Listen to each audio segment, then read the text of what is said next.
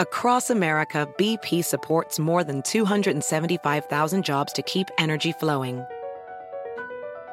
Jobs like updating turbines at one of our Indiana wind farms and producing more oil and gas with fewer operational emissions in the Gulf of Mexico.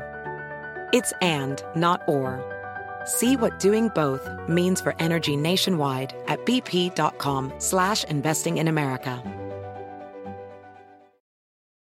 Is America's primary system working? Is the Electoral College still the best process for electing a president?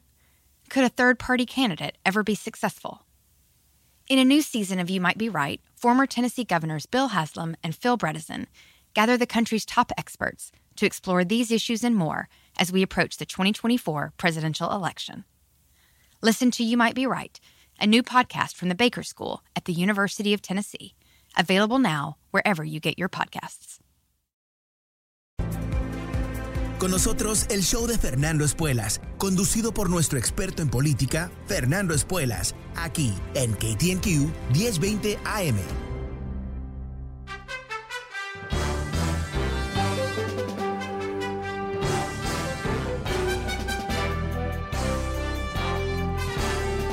Hola, ¿cómo estás? Soy Fernando Espuelas desde Washington. Muy buenas tardes y gracias por acompañarme.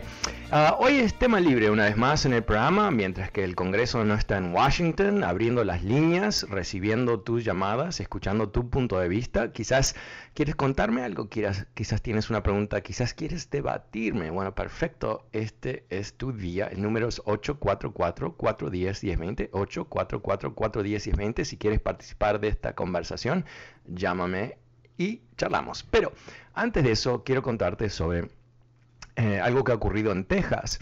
Eh, como te vengo contando ya hace varios meses, ha habido un tremendo esfuerzo por parte de los republicanos de tratar de restringir el voto, y en particular el voto de quién? Personas afroamericanas y latinas. Texas es uno de esos estados que está, eh, bueno, cambiando. se está viendo un crecimiento importante de estas dos poblaciones, dos poblaciones que tienden a preferir a los demócratas. Y ha habido en varios estados, y hoy en Texas se aprueba un cambio dramático en las leyes electorales para efectivamente hacerlo mucho más difícil, más difícil votar, y en particular votar en lugares controlados por los demócratas. Ahora, Texas es un estado en donde las ciudades, los centros urbanos, los centros económicos más importantes del estado eh, tienen poblaciones que eligen demócratas, pero a nivel estatal eligen republicanos. Entonces, eh, en estas ciudades, como en cualquier otra ciudad, se necesita muchísimos lugares para votar, porque hay millones de personas, a la diferencia del pueblito X o Y, en donde no se necesitan tantos lugares para votar. Interesantemente, entre otros cambios, los republicanos han restringido el número de lugares donde se puede votar. Han restringido aún más el voto por correo han restringido lugares especiales para votar, votar a través, eh, quedándote en tu automóvil, en fin, ah, inclusive ayudar a un votante se puede convertir en una felonía.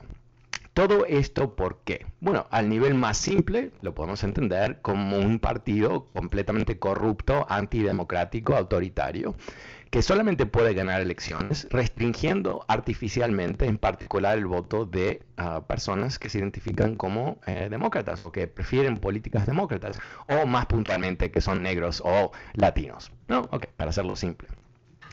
Ah, es un partido que en las últimas elecciones recibió más o menos el 95% de sus votos de personas blancas.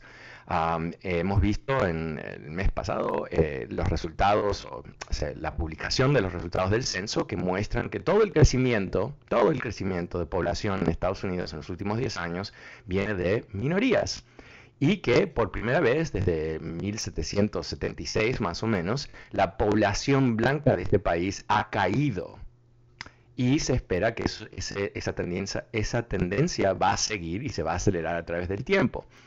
Y el Partido Republicano, en vez de buscar cómo evolucionar su plataforma política, su oferta política, para atraer nosotros, atraer otros votantes, ha decidido que va a tratar de ganar elecciones con una base de votantes que es cada vez, cada vez más pequeña, utilizando estos mecanismos, estas artimañas antidemocráticas para lograr que en proporciones haya más de sus votantes que los votantes del otro partido. Estábamos teniendo un problema técnico, uh, pero creo que lo hemos arreglado, así que gracias José por, por avisarme. Y bueno, te venía contando que eh, efectivamente eh, el, la única ambición que tienen los republicanos son ganar elecciones pero no tienen ninguna ambición de ampliar su partido, no tienen una ambición de crear un, un gran uh, movimiento nacional, no quieren ser los, el próximo Reagan, ¿no? Eso es fascinante. Reagan tenía una visión nacional, tenía una visión que Estados Unidos podía ser mejor si se aplicaban algunas de sus ideas uh, conservadores.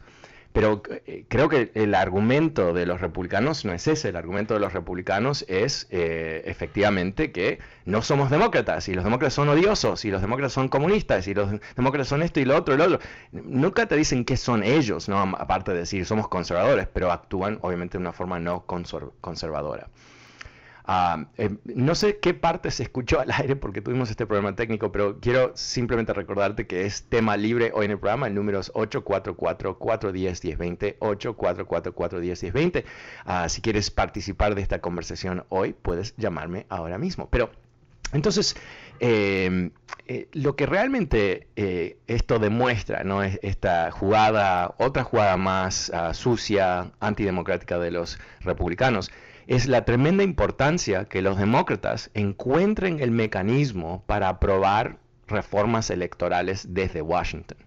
De tratar de, eh, una vez más, garantizar el voto, en particular de minorías, que han sido, uh, bueno, desamparados en las últimas decisiones de la Corte Suprema, que anunció hace un par de años atrás que ya no, ya no, no estábamos en los tiempos de discriminación en este país. ¿no?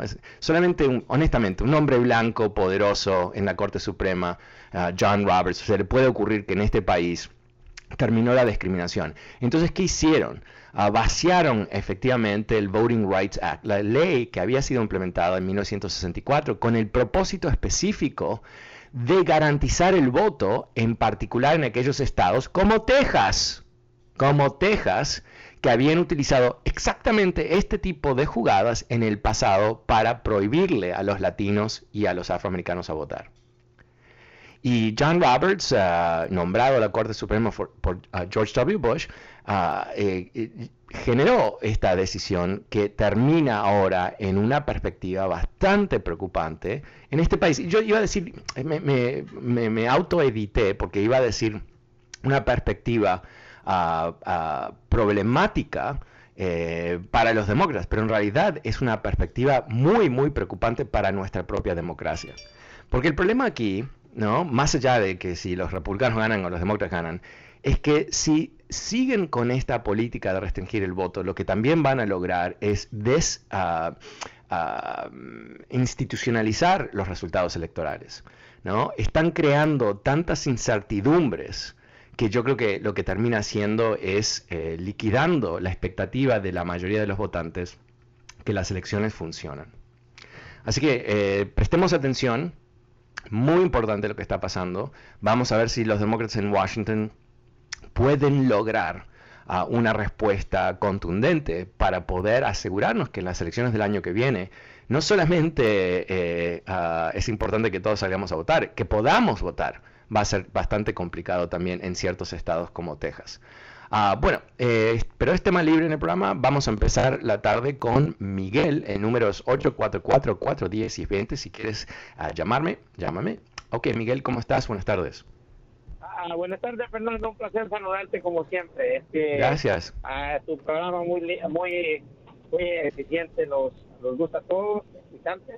Ah, quería yo opinar de lo que estás hablando ahorita. Ok, okay. y si los republicanos están haciendo todo este, este trabajo sucio para empañar las elecciones. ¿Qué están haciendo los demócratas para que eso no suceda y que podamos ejercer nuestro voto donde sea que sea, en el lugar sí. que sea? ¿Qué están haciendo los, los demócratas? Uh -huh, Muy buena, muy buena pregunta, Miguel. Bueno, los demócratas tienen dos proyectos de ley. Um, uno que ya fracasó, uh, que era un, una especie de super ley de votación, uh, pero tenía una cantidad de cosas adicionales que generaban muchísimo ruido.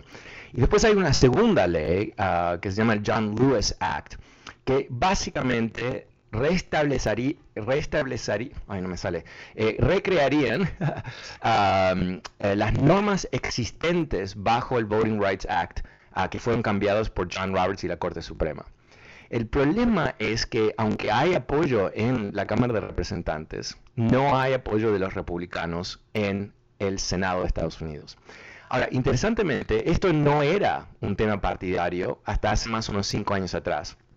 Cada vez que se tuvo que ah, restablecer ah, el Voting Rights Act, porque cada tanto tienen que uh, reautorizarlo, usualmente recibían el Senado 99, literalmente 98, 97. Esto se consideraba una ley que era esencial para garantizar la democracia en Estados Unidos y no era partidaria, no era partidaria. E, era considerado uno de los grandes logros de Estados Unidos. Porque recordemos, cuando pensamos que Estados Unidos ha sido la gran democracia del mundo desde el siglo XVIII, no, no. En el comienzo no podían votar afroamericanos, mujeres o personas pobres eh, afroamericanos solamente pudieron votar después de la guerra civil y después no, porque estos estados le bloquearon el voto. No fue hasta eh, el comienzo del siglo XX donde se autorizó el voto de mujeres blancas y no fue hasta 1964-65 donde terminamos teniendo una democracia real donde todos pueden votar. O sea, la democracia plena de Estados Unidos tiene más o menos 56, 55, 56 años más o menos no es algo eh, realmente que ha existido en este país. Y los republicanos están completamente enfocados en volver a los tiempos antes de, ese periodo. Entonces, ese es el problema que se está teniendo. Ahora, ¿cómo pueden avanzar los, los demócratas teóricamente? Si pueden lograr eh, eliminar lo que se llama el filibuster, esta super mayoría necesaria en el Senado, 60 votos, para aprobar este tipo de ley.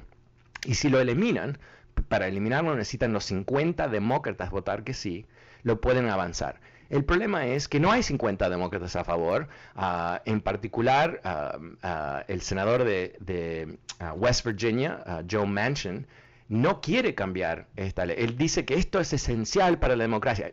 Yo no sé si es un cínico o un, no es ningún idiota o alguien, un romántico que dice que estas son las tradiciones de Estados Unidos y todo eso.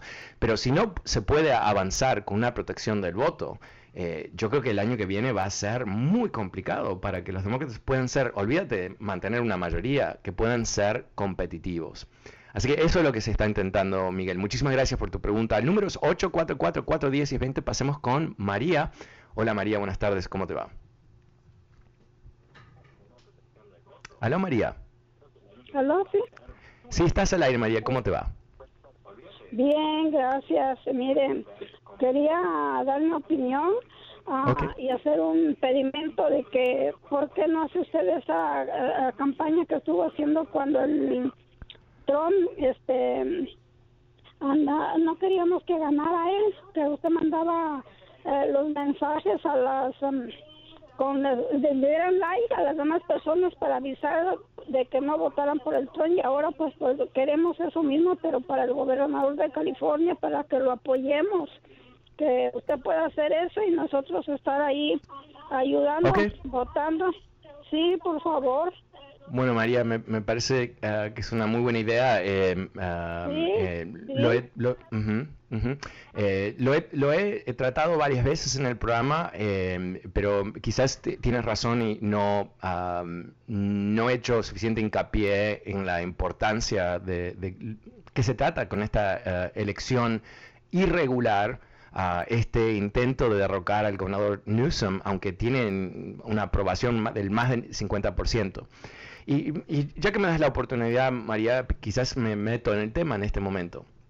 Para, para aquellas personas que no sepan ah, o quizás no estás prestando suficiente atención, puede ser que en pocos días tú termines con un gobernador trumpista en California, que termines con un republicano que bajo ninguna circunstancia puede ser electo en California en unas elecciones normales, pero en esta jugada política de los republicanos pueda terminar en Sacramento como tu gobernador. ¿qué, ha pasado aquí? perdón, perdón. Un poquito de historia. Em, el año pasado, eh, cuando ah, obviamente el país estaba lidiando eh, con la primer ah, avalancha del COVID, los republicanos decidieron atacar al gobernador eh, porque pensaban que iba a haber un, ah, desencanto con él, que, que, iba, las cosas iban a ir tan mal en la pandemia que lo, lo iban a poder derrocar. Y obviamente las elecciones en, en California, como en cualquier otro estado, eh, son regulares, son cada cuatro años o cinco años, lo que sea. Y ah, eh, Gavin Newsom ganó por una enorme mayoría, no una pequeña mayoría, una enorme mayoría. Dicho de otra manera, una enorme mayoría de los votantes de California decidieron que él es el gobernador, en tiempos buenos y malos. El tema del recall, eso es una, una palanca de emergencia, ¿no? La jalas solamente cuando hay un incendio, o sea, el gobernador está loco, el gobernador es un ladrón, el gobernador es un violador. Y ahí es donde el votante tiene la posibilidad de decir, ok, no vamos a esperar hasta las próximas elecciones, porque tú eres lo peor de lo peor de lo peor y no hay tiempo para esperarte. Pero eso no es Gavin Newsom. Eso no es lo que ha pasado aquí. Lo que ha pasado aquí es, es una fría ah, jugada por poder. Entonces, ¿qué tienes que hacer tú, ah, en mi humilde opinión? Es ah, no dejar que un trumpista, literalmente, un trumpista, ¿eh? un trumpista, alguien que, tiene como visión ah, el odio, el racismo, todo eso, eso es lo que viene con el trumpismo. Y que no me vengan a decir, no, es que Trump, no, no, no, no, no. Todo su movimiento está basado en el racismo. Todo está. Lo empezó de esa manera, lo vende de esa manera. Esta mañana, ah, en Fox Business, él acusó a los refugiados de Afganistán de ser terroristas. ¿Ok? E, él y todo su entorno están tratando de, lograr que no se acepten la, gente, nuestros aliados, ¿no? Porque esta no es gente común y corriente, son gente que recibió visas especiales en Afganistán porque ayudó a Estados Unidos. Y este cretino, ¿no? El, jefe del trumpismo y todo su elenco están tratando de crear a, eh, un malestar alrededor de esta gente que necesitamos ayudar nuestros aliados. No se abandona aliados, ¿no? Trump no tiene ninguna lealtad a nadie excepto a sí mismo. Te cuento esto, ¿por qué? Porque eh, todos estos enanitos que quieren ser gobernador a, través de este esquema irregular son de esa parte del Partido Republicano, porque no hay otra parte ya, no existe la otra parte, esta es la única parte. y qué tiene que ocurrir? Bueno, más del 50% de los votantes tienen que decir que sí, que quieren destituir a Gavin Newsom.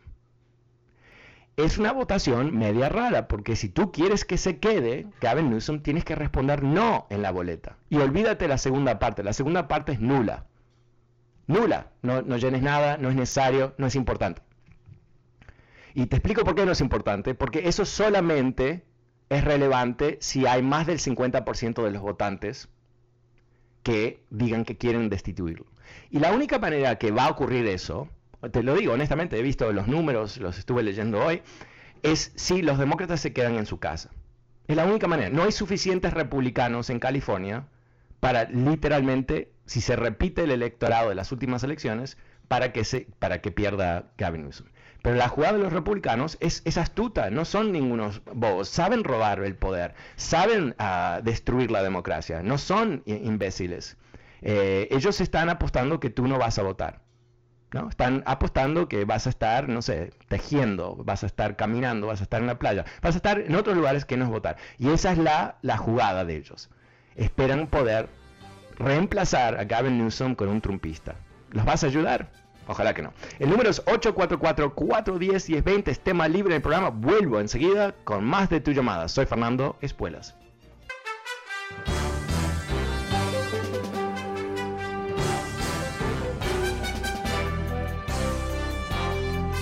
Hola, ¿cómo estás? Soy Fernando Espuelas desde Washington. Muy buenas tardes y gracias por estar conmigo. Es tema libre hoy en el programa. El número es 844-410-1020. También recordándote que este programa está disponible a través de podcast. Te puedes suscribir gratuitamente en Spotify, Apple Podcasts y fernandoespuelas.com.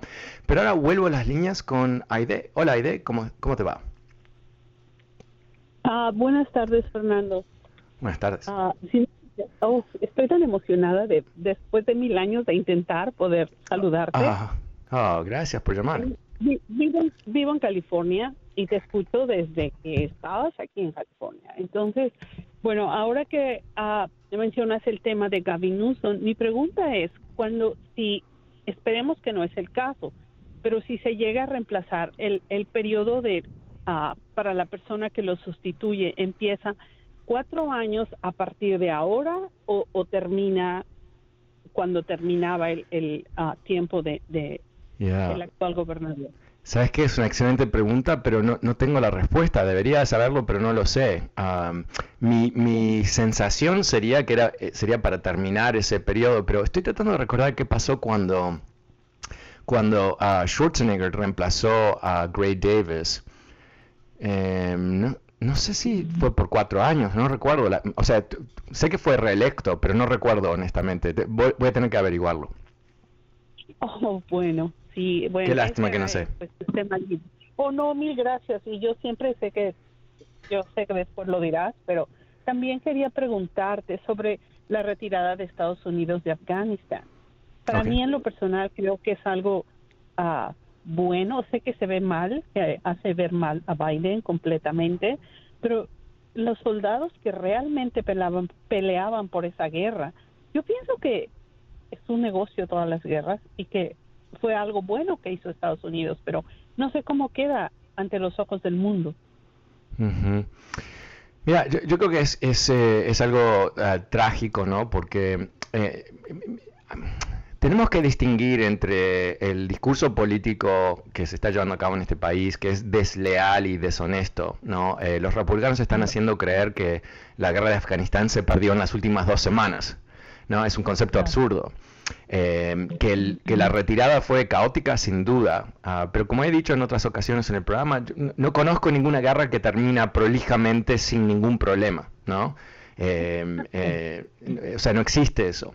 Eh, el tema con Afganistán es que ha sido un ah, desastre por años, Eh, un estado eh, que no pudo ser creado de la nada, no había suficiente cohesión social y, y suficiente ah, coincidencia ah, ideológica como para hacerlo.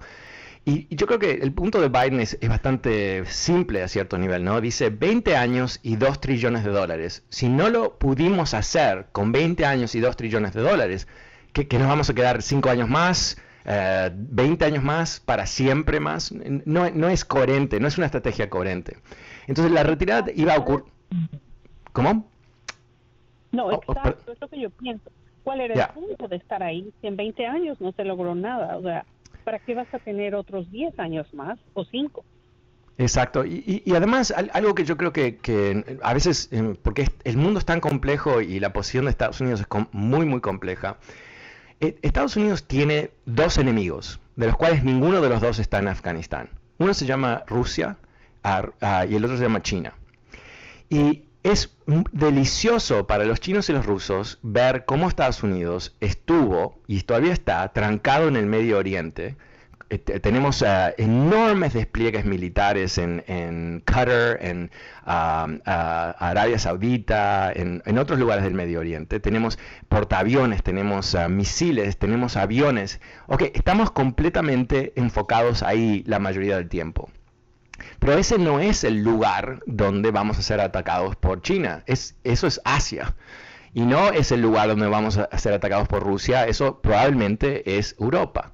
Entonces, eh, una de las cosas que, que una superpotencia como Estados Unidos tiene que hacer es tener suficiente capacidad de responder a dos enemigos en dos partes del mundo a la misma vez. Pero si vemos el despliegue del, aparato militar de Estados Unidos, estamos en un sinfín de países, tenemos eh, tropas desparramadas por todos lados, tenemos una flota enorme que está por aquí por allá. A mí me encanta, me, me- fascina la historia militar y en particular me fascina ah, las armadas, los navies.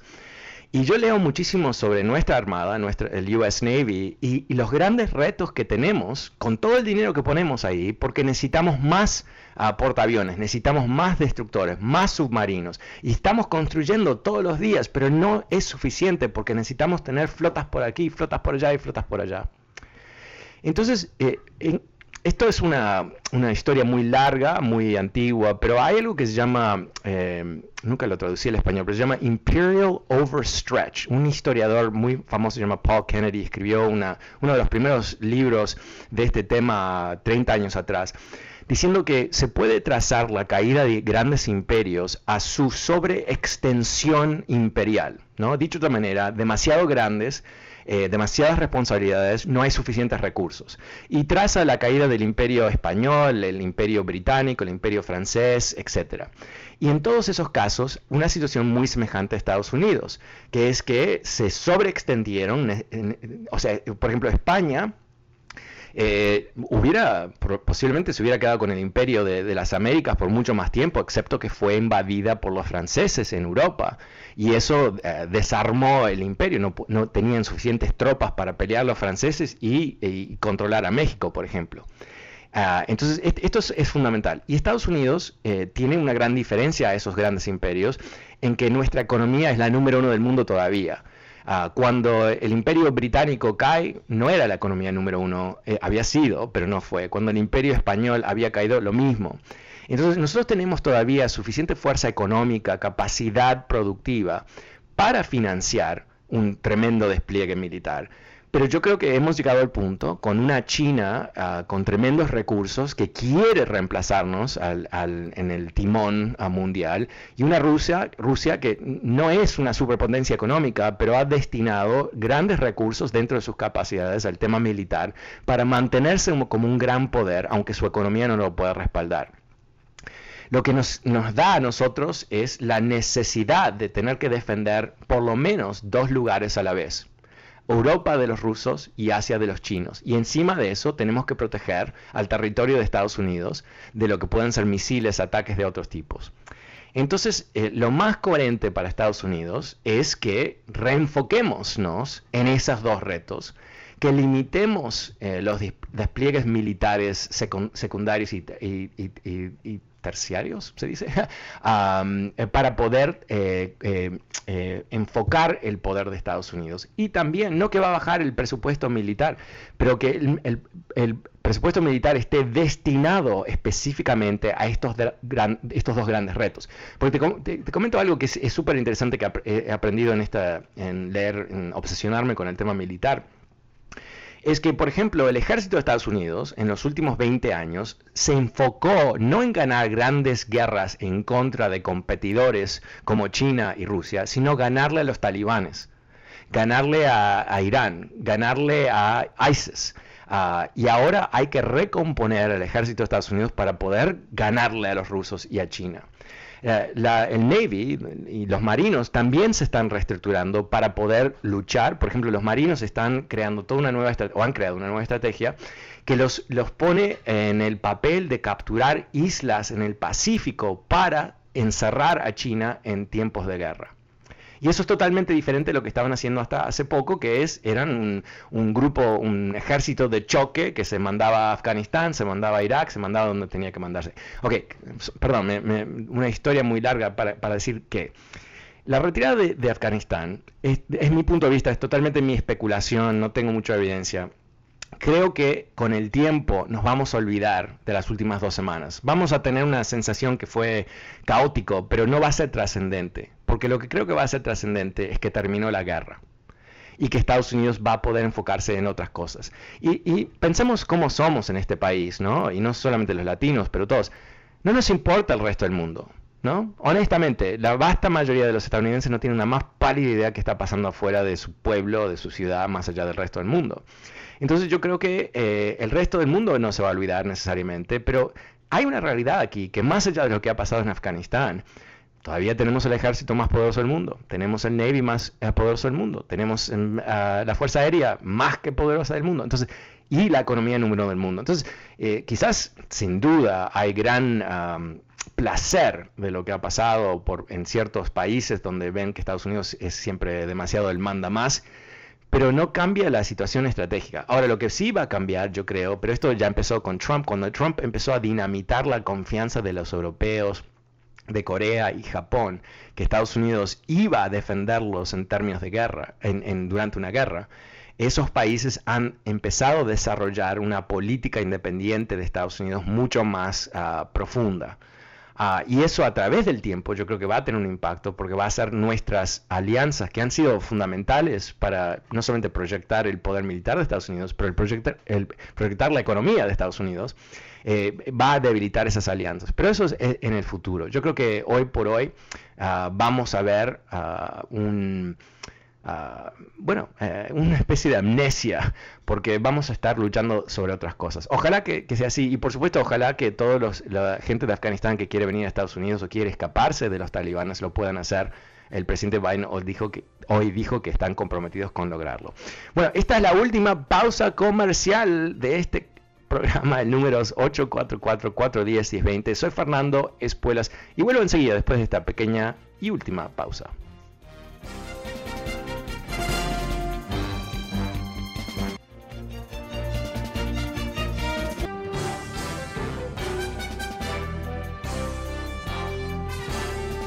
Hola, ¿cómo estás? Soy Fernando Espuelas desde Washington. Muy buenas tardes y gracias por estar conmigo. Tema libre hoy en el programa mientras que el Congreso de Estados Unidos está de vacaciones. Ah, nosotros estamos abriendo los micrófonos para escuchar lo que tú tienes que decir. El número es 844-410-1020. Vuelvo a las líneas con Cindy. Hola Cindy, ¿cómo te va? Buenas tardes. Hola, buenas tardes. Qué gusto de saludarte. Feliz gracias, igualmente. Muchas gracias, muy amable como es tema libre, este, en mi opinión yo quisiera hablar y decir que yo voy a votar por el gobernador. Ah, Porque no nos olvidemos que estamos en medio de una pandemia y que esto ha sido muy difícil y que por este tipo payaso que teníamos en la Casa Blanca se le salió de las manos, eh, se hizo un descontrol y que hemos perdido muchos familiares no debemos de olvidarnos de eso. Y, y si pudimos sacarlo de la Casa Blanca, podemos hacer con nuestro voto que el gobernador se quede, que termine su trabajo y darle su tiempo. Porque no estamos para juegos, ahorita mucha gente está pensando en la quinceañera, en la boda que no festejó en la pandemia y se está olvidando de que tenemos que salir a hacer valer nuestro voto. Así es. Muy bien. Bien dicho, Cindy. Bien dicho. Ah, y también reconocer, ah, yo creo que más allá de si te molestó o no lo que hizo el gobernador, ah, si vemos los resultados objetivos, cuánta gente se salvó relativo a otros estados que no cerraron las cosas, que no fueron estrictos. Eh, si tú vives en California hoy, tú vives en uno de los mejores estados en lo que tiene que ver con COVID. Y si vives en Texas o vives en la Florida, vives en, los peores estados. Aunque ahí hubo, entre comillas, libertad personal, aparentemente libertad personal para enfermarte y matarte, ¿no? Pero eh, yo creo que, tu punto es, muy importante, ¿no? Es un punto esencial. No hemos superado la crisis. Estamos en la mm. crisis. Y la idea de que vamos a, a, darle el timón del Estado de California a un cero, a un nada, a un trumpista en mediados de esta crisis, es tan peligroso esa idea, es tan peligrosa esa idea. Eh, ser gobernador de California es uno de los trabajos más complicados, no solamente de California, del mundo. California es, casi un país, es, mucho más grande que la mayoría de los países, su economía es, la séptima de todo el mundo, o sea, es realmente un imponente desafío ser gobernador de California. Entonces la idea que tú vas a cambiar a Gavin Newsom por un desconocido.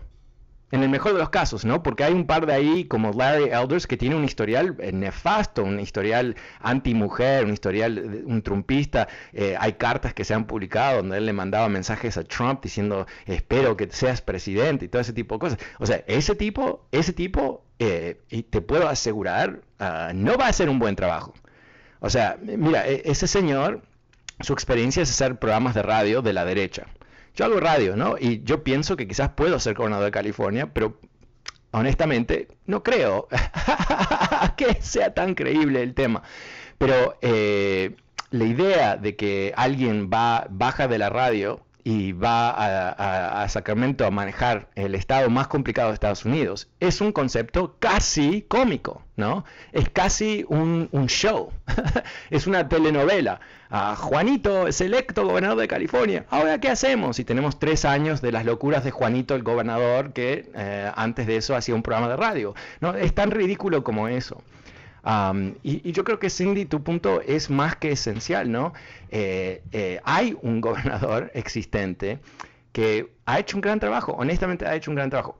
Hacer un gran trabajo no quiere decir que hizo todo bien, no quiere decir que cada vez que abrió la boca dijo lo correcto, no quiere decir que eh, paró de ser humano y, entonces era la expectativa es que era perfecto, ¿no? Hay que, a todo político, no importa de su partido, pero hay que evaluarlos por un balance de las acciones que ha tomado y los resultados que han tomado. Y hay dos elementos que no, son opinión mía, son números objetivos. Número uno, el crecimiento de California después de esta, o en mediados de esta pandemia, ha sido mucho más fuerte que cualquier otro estado. Esa es una verdad. Entonces nadie puede decir que la gestión de Gavin Newsom hizo retrasar la economía o creó desempleo más allá de lo que se había creado por la crisis. ¿No? Porque también es importante entender que todo lo podemos medir y lo podemos comparar.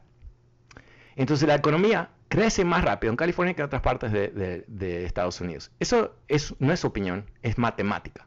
Y la segunda parte es lo que recién comenté, Cindy, que eh, si vemos el porcentaje de personas que murieron, California fue uno de los estados que mejor, tu probabilidad de sobrevivir la pandemia es mejor en California que en varios otros estados de este país. O sea que a, ese nivel también, una vez más, sin ah, proclamar que es perfecto, ha hecho ah, un tremendo trabajo en lo que más importa. Yo creo que eso también es el, punto tuyo, Cindy, me parece muy acertado este punto de vista, ¿no? Los republicanos tienen tanto asco a hacer cosas buenas, ¿verdad? La idea de proteger a los ciudadanos es secundaria. Eh, ¿Qué es lo que dicen estos gobernadores republicanos a través de Estados Unidos? No, la libertad personal es lo más importante. No, la libertad no es lo más importante. No morirte es lo más importante porque eh, los muertos eh, tienen mucho tiempo, me imagino, y mucha libertad de hacer lo quieren, pero están muertos, ¿no? Y solamente te tienes que morir una vez y no vas a tener libertad. Entonces, lo más lógico, honestamente, esto tiene que ver con lógica. ¿Cuál es el papel número uno de todo el gobierno sobre el planeta Tierra? Proteger a los ciudadanos. Proteger a los ciudadanos. Si no proteges a los ciudadanos, no tienes economía. Eso lo vimos ya. ¿no? Por, eso, por eso yo digo, o sea, la idea de reemplazar, no, esto no es demócrata republicano, eh, la idea de, reemplazar un tipo normal como Gavin Newsom, que ha hecho un buen trabajo, con un, abnormal, uh, trumpista, chupamedias de los trumpistas, es lo más irracional posible lo más y peligroso más que irracional. Cindy, te agradezco mucho eh, tu punto de vista, eh, lo comparto y eh, honestamente lo presentaste mucho más claro que yo lo pude haber hecho. Te agradezco mucho, un abrazo. Cindy, pasemos ahora con Fidencio. Hola Fidencio, ¿cómo te va? Buenas tardes. Buenas tardes. Cuéntame. ¿Cómo estás, Fernando? Fabulosamente bien, gracias. ¿Y tú? Perfecto. Bien, también gracias. Te hablo de Los Ángeles. Ya había hablado contigo hace mucho cuando tú estabas aquí. Ah, ah buenísimo. la, creo que tengo la, la respuesta de la señora que te había preguntado de ah. que ibas a investigar. yo, lo leí por ahí, no recuerdo en dónde exactamente. pero creo que es un movimiento sucio de los republicanos porque mm. los que vamos a venir pagando no son, van a ser los contribuidores porque se va a gastar mucho dinero en esto que están haciendo ellos. ¿Quién lo va a pagar? Nosotros. Ah, porque si ellos, supongamos que Dios no lo quiera llegar a pasar, ah, ganan ellos. Uh, todos tiene que salir, Gavin News tiene que acabar con sus cuatro años. Entonces no va a ser hasta entonces, ¿verdad? Que el, el, nuevo gobernador entraría si llegara a ser Gavin Newsom reemplazado. Entonces, no, no, no. no, eh, esos millones. No, espera un segundo, creo que no estás diciendo. Eh, no, si, si Gavin Newsom pierde las elecciones, sale de ahí. no termina nada.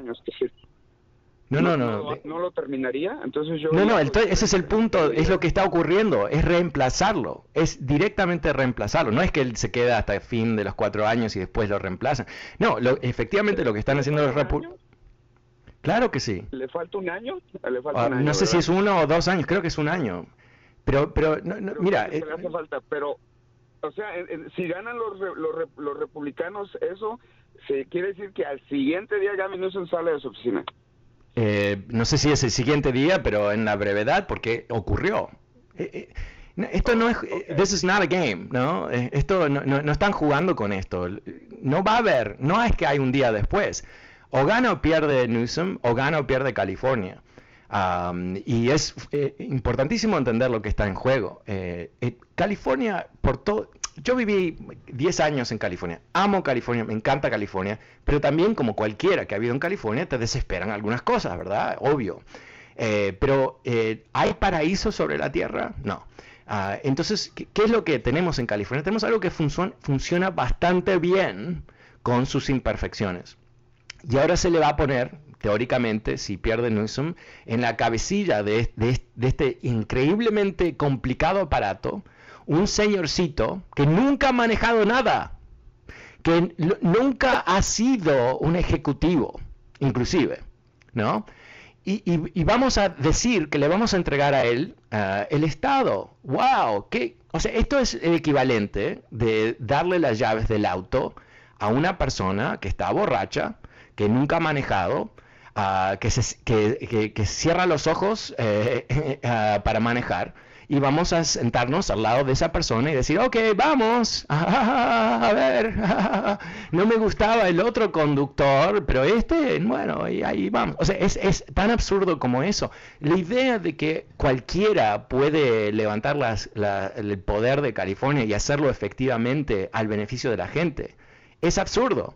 Y encima de eso, hay que creerles eh, Angela um, um, creo que se llamaba, ah, una escritora muy famosa de Estados Unidos, dice que cuando alguien te dice quién es, hay que creerles, te están diciendo la verdad. Esto es una lección que yo he tenido que aprender cinco veces, porque a veces alguien me dice algo y yo digo, no puede ser, no, no, no son tan mal, no. Una señora, recuerdo una vez, me confesó que ella era como un personaje muy famoso de, Shakespeare, una asesina que tenía que lavarse las manos. Y me lo dijo y yo me reí porque pensé que era un chiste un poco rebuscado, pero un chiste.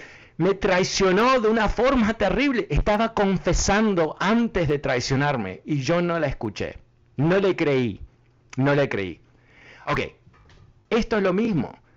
Un trumpista va a ser como un pequeño Trump hay que creerles. No, va, no es que hay otro plan, no es que ah, hay otra eh, visión secreta del republicanismo. No, no. Estamos hablando de una filosofía que está totalmente corrupta en estos momentos, eh, comandada por, por gente que no tiene el más mínimo sentido de responsabilidad cívica, eh, apego a la constitución, lealtad al sistema democrático. Eso es lo que tenemos aquí pero va a ser peor que eso.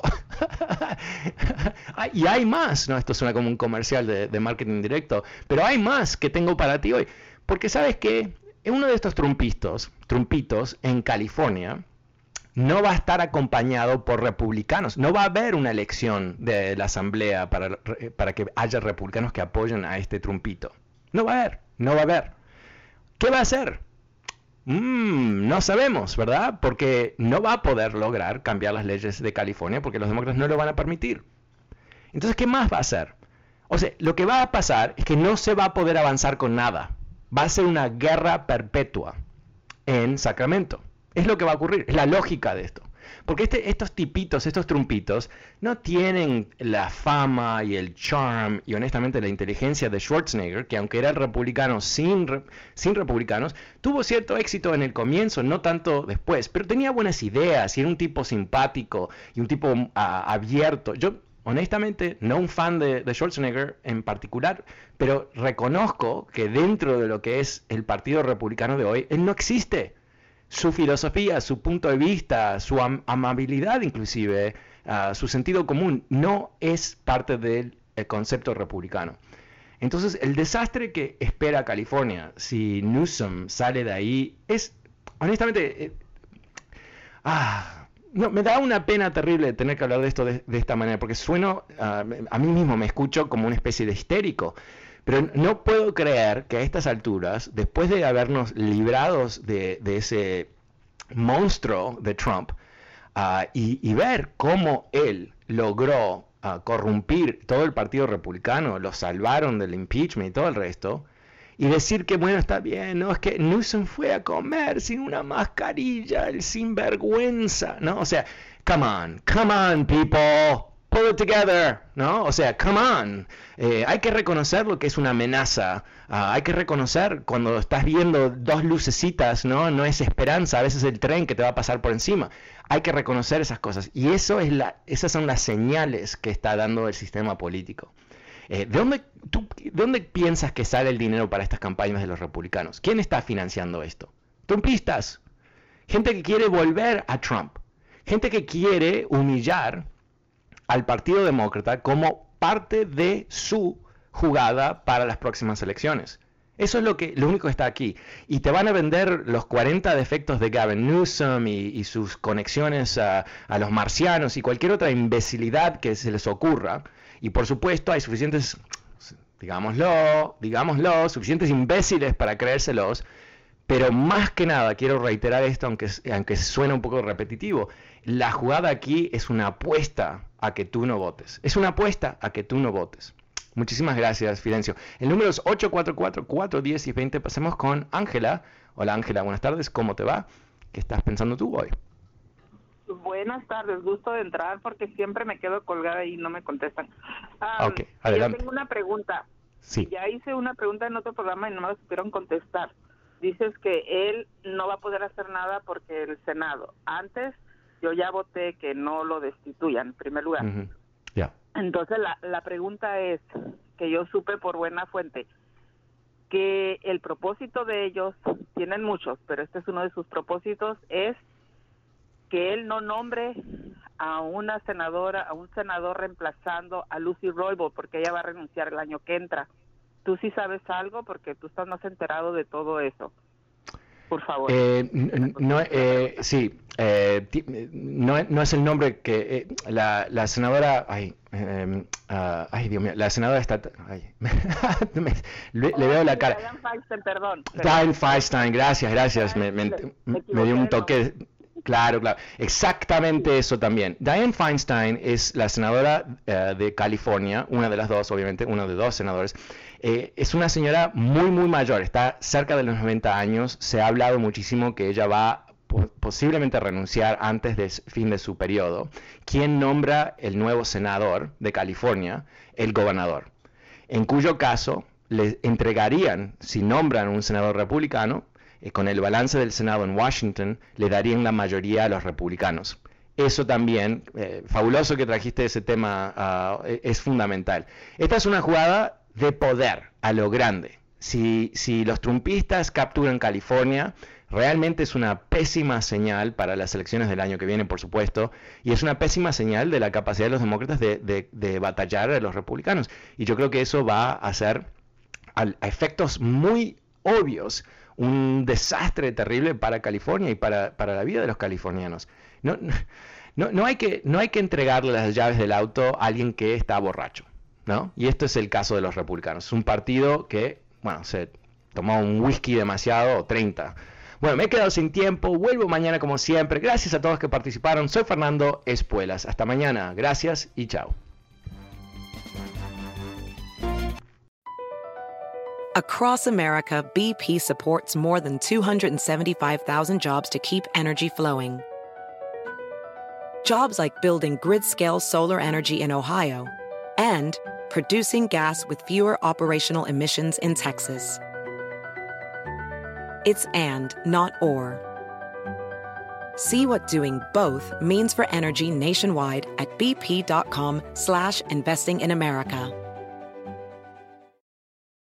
Can you remember a time when you thought someone you disagreed with might actually be right? In the new podcast, You Might Be Right, former Tennessee Governors Bill Haslam and Phil Bredesen pose that question to guests like Paul Ryan, Al Gore, and Judy Woodruff. Come for the stories, stay for the substance and expert insights into some of the most challenging issues facing the country, including affordable housing, crime, and education. Listen to You Might Be Right a new podcast from the Baker School at the University of Tennessee, available wherever you get your podcasts.